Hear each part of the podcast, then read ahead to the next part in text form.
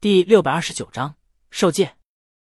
付了账，江阳拿着东西去了店外供客人歇息的座位上，把买的东西放在桌子上，把指尖陀螺的包装打开，让它转起来。接着，江阳在群里发了条消息：“猴子，老肖，听说你们吵架了，快过来给我说说。我吃的喝的已经买好了，就在便利店门口呢。”江阳发了桌子上东西的照片，还有便利店的照片。肖阳，你怎么过来了？江阳。吃瓜呀！侯斌正送外卖，送完就到。江阳回了个好以后，放下手机，然后迫不及待的拿出奶皮。这奶皮他还没喝过呢。爸！江阳刚打开罐子，一股细腻的泡沫就涌上来，他忙凑过去喝了一口，然后有些疑惑：这玩意儿一点也不像啤酒，倒有点像优酸乳加了二氧化碳，还挺合江阳口味的。啧，店长趴在柜台上。手托腮看着玻璃外的江阳，真他妈帅啊！此刻下午四点多，但冬天的太阳已经西斜了，略红的残阳的落在江阳身上，他又在美滋滋的喝着奶皮。店长想起了那些摄影师们常拍的街景人物大片，觉得现在店外这一幕就特别适合作为这些作品中的人物，绝对可以拿奖。他刚对陆小雨说了，他喜欢偏成熟的男人，对小鲜肉类不大感兴趣，但看到这一幕的那一刻。这想法就破灭了。陆小雨，你这想法变得也太快了吧？店长摇头，你不懂，小鲜肉和小鲜肉还是不一样的。毕竟，不是每一个小鲜肉都顶一个五块钱发型的。肖阳很快到了，坐在江阳对面。店长恍然，他推了推陆小雨，他是不是来跟猴子和肖阳说和的？接着，店长离开柜台。我去外面抽根烟。他推门出去，站在不远处抽烟，然后悄悄听肖阳和江阳的对话。瞅瞅你这头发，五块钱里的吧？好好的一个大帅哥，愣是变成一个小帅哥了。肖阳吐槽一句，拿起桌上的关东煮吃了一口。江阳摸了摸头，别胡说。店长觉得也是，这虽然是五块钱发型，但大魔王老公这头。打理的费用应该很贵。就在店长想知道收了那么多钱理了这么个发型的人理发师是谁的时候，江阳说一分钱没花，理发大爷免费理的。肖阳福，嗨嗨，店长差点让烟给呛出来，这也太节省了吧！江阳开了一罐奶皮递给肖阳，刚哥说你跟侯斌吵架了，快跟我说说。肖阳看了看店长，没说话。店长一看这样，知道听不出什么了。他掐灭烟蒂回店里了。即便如此，肖阳也没说。直到侯斌到来，侯斌把肖阳面前的关东煮拿走，他不配吃这个。江阳纳闷，为什么？侯斌说起了前天晚上陆小雨送的关东煮。侯斌十分肯定，陆小雨知道肖阳喜欢吃这个，专门把临期的关东煮留给肖阳的。要不然哪还轮得到肖阳啊？当然，侯斌偶尔也能跟着蹭一两顿。陆小雨喜欢肖阳，瞎子都看得出来。侯斌就想让肖阳说清楚，喜欢就喜欢，不喜欢就不喜欢，别吊着人家。毕竟他们每天在这儿蹭零七盒饭，陆小雨这么殷勤得不到回应，侯斌还挺不好意思的。然后就因为侯斌逼了肖阳一下，所以俩人闹别扭了。肖阳也有话说，我现在哪有谈恋爱的心思？他停了停，让侯斌给他们俩弄两罐啤酒去。江阳就算了，年轻人喝酒不好。侯斌不想去。但为了听肖阳的苦衷，还是去了。等侯斌拿了啤酒，肖阳打开喝了一口。你们也知道，我那破学校很难称之为大学，地位差不多跟江阳知道的山东蓝翔技师学院差不多。肖阳学的计算机听起来高大上，但在这破学校能学到相关知识就见鬼了。而他也在上了两年多，就被推向了社会。那时的肖阳拿着这学校给的几张破纸，哪能找得到工作？他眼看走投无路了，这时他同学给他指了个门路。贾文平，肖阳干了。他上了个软件测试的培训班，又搞了张贾文平，然后在面试多家以后，顺利进到了现在的公司。你们不知道，我这两年工作有多提心吊胆，有多怕东窗事发。我每天加最多的班，拿最少得工资。我不敢提加薪，我不敢辞职，我不敢换工作，我不敢跟别人提我的工作。我觉得我不配，我觉得这些是我骗来的。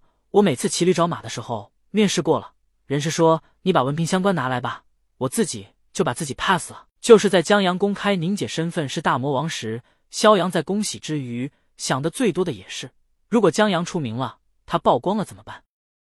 到时候谁都将知道江阳的朋友肖阳是个拿假文凭骗工作的大骗子。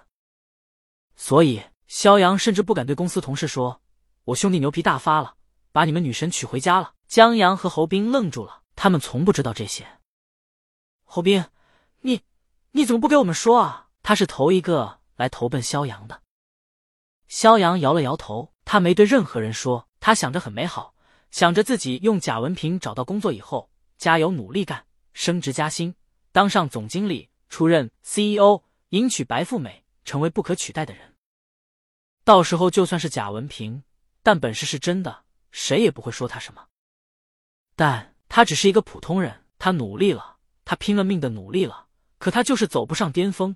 他就是一个螺丝钉，一个三无产品，努力让自己合格，却因为文凭这个合格证而把人生卡住的螺丝钉。你们知道那种走在大城市的路上，明明周围特别繁华，但是自己却不知道该去哪儿的心情吗？肖阳拿过侯斌的那一罐啤酒喝，他深有体会。现在，肖阳看着侯斌：“你觉得我能跟人姑娘谈恋爱吗？”他怎么说？我的学历是买来的，我这份工作丢了，很可能找不到工作。还是继续骗？肖阳摇了摇头，又喝了一大口啤酒。江阳犹豫了一下，要不你去话剧团帮我？肖阳摇头，毫无疑问，如果他去江阳的话剧团，那绝对是好工作。但他现在是江阳的带头大哥，去了以后性质就变了。即便他和江阳的友谊能够始终如一，可宁姐那边也交代不过去啊。李青宁看重规矩。李青宁可以为江阳坏了规矩，但不会让别人去坏了话剧团的规矩。侯斌想了想，不然跟我一起送外卖吧，这是个出路。肖阳还真想过，只是每天骑车在街头乱窜，这真不是肖阳喜欢的。三人沉默下来。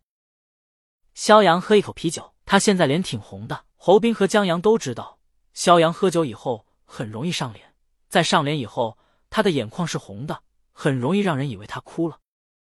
陆小雨就这么认为的。他自掏腰包买了一些关东煮端出来，送你们的。在聊什么呢？哦，侯斌起身接过，聊一些我们小时候的事儿。陆小雨点下头。他观察了一下肖阳，见他是喝酒喝的，以后又回去了。江阳，工作先不谈。这个女朋友，你总不能因为学历造假单身一辈子吧？和尚还知道娶妻生子呢。现在碰到一个喜欢你的姑娘，真不准备谈一谈？萧阳。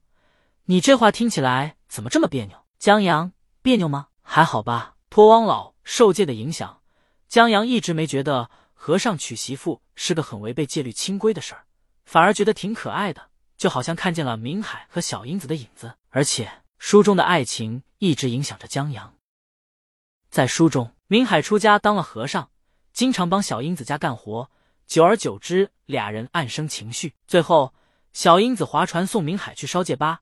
在明海受戒归来时，小英子忽然把桨放下，走到船尾，趴在明子的耳朵旁边，小声的说：“我给你当老婆，你要不要？”明子大声的说：“要。”在看到这儿的时候，江阳看得美滋滋的，嘴巴都跟着翘起来，朦胧而靓丽，美好脱俗，真的很美啊！所以当初在李清明一关车门，站在他面前说“我们结婚吧”的时候，江阳有一些犹豫，但他不是在犹豫这个问题的答案。而是在犹豫这是不是做梦。他最喜欢的小说一部分竟然出现在他面前。过了半分钟后，江阳大声说：“好！”他当时高兴的都可以鼻涕冒泡了，以至于他怎么坐上车的、怎么系上安全带的都不知道。现在想起来，江阳不知道当时犹豫的半分钟有没有让李清明伤心。想到这儿，江阳竟迫不及待的想要把这篇文章写出来，送给李清明，告诉他。当初他犹豫的半分钟在想什么？唉。侯斌碰了碰江阳，怎么又发呆了？他和肖阳知道江阳的毛病，毕竟是伤过脑子的，时不时的就头疼一下，或者发个呆啊。江阳回过神，谈到哪儿了？侯斌、陆小雨那儿，我去旁敲侧击问一下。至于工作，江阳的建议是真在这个公司干不下去了，不如辞职，从头来过，用真实的工作经历和学历去找工作。你这只死耗子，万一碰到瞎猫呢？肖阳，你大爷！江阳吃一口零食，先紧女朋友，合适就谈，不合适就撤。对了，江阳让肖阳谈恋爱没地儿去的时候找他，我这有京都引力队的套票包厢，你带着路侯斌、小雨、江阳，带他去看个球、吃个饭什么的。这球票放着也是浪费，不如利用起来。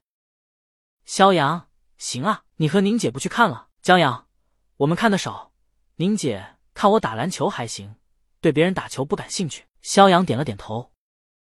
侯斌，先借给我，我带葡萄去。江阳疑惑：葡萄看不见吧？侯斌，看不见，但可以感受一下气氛，好吧？江阳点下头。不过最近应该没时间了，下周六马拉松开赛，江阳和侯斌都要参加。又聊几句，侯斌看了下时间，不行，我得去忙了。现在正是外卖高峰期。他看了下桌子上的狼藉，不少东西还没喝呢，剩下的打包让景叔带回去。他也不容易，孩子看病花钱跟流水一样，卖了命的送外卖都抵不住。好，江阳了点头。他还记得景叔，一个独自喝酒不吃菜的男人。他的女儿挺可爱，挺懂事的。侯斌走了，肖阳看了下时间，我也回去加班了。他向江阳告别，看了一下便利店，然后离开了。现在就剩下江阳了。他看了下天空，天已经黑下来，只有天上的云边还镶了一点点晚霞。在江阳注视下，缓缓的消失。大三刚来时，江阳从没把这儿当家，总觉得这高楼、这晚霞与他无关。有时候身处其间，还挺孤单的。但现在变得亲切起来。他站起身，把桌上还算完好的零食收起来，装到购物袋里，推门进了便利店。现在便利店客人多起来。江阳在柜台前排队，排到自己后，把袋子递给陆小雨，剩下的这些。留给景叔和猴子他们当夜宵吧。哦，好。陆小雨答应一声，把东西收起来。江阳离开柜台，他想了想，又去挑了两份咖喱鸡肉饭，一份葱油拌面。这两样饭挺受欢迎的，经常卖完，留不到后面成为临期食品。江阳在结账以后，也留在了柜台上，留给侯斌、景叔他们做宵夜。好了，再见。江阳结账后对陆小雨说：“再见。”陆小雨回答：“在江阳推门出去时，陆小雨和店长目送他离开。陆小雨觉得，就活该他娶大魔王。店长这辈子女人当成大魔王，真的值啊！”陆小雨回头看他，这老女人的脑回路就是不一样。排队的客人挺多的，他们赶快忙起来。在忙完客人的高峰期以后，又开始盘货、补货，一直到忙到十点多才闲下来。不等他们休息太长时间，门推开，景叔和侯斌走了进来。冬天夜长，还冷，他们在十点多就慢慢闲了下来。陆小雨把加热后的鸡肉饭递给他们，江阳给你们留的。我下午跟江阳、小杨他们一起吃过了。侯斌转手递给景叔，景叔忙摆手：“这么多份呢。”侯斌吃不完就拿回去给孩子吃。他让景叔去那边吃去。他跟陆小雨说个事儿：我和江阳，我俩今天傍晚下大功夫了，终于把老肖的心思摸清楚了。他声音渐渐小下来，店里在漆黑的黑夜下明亮如昼，响着景叔小心熄灭的声音。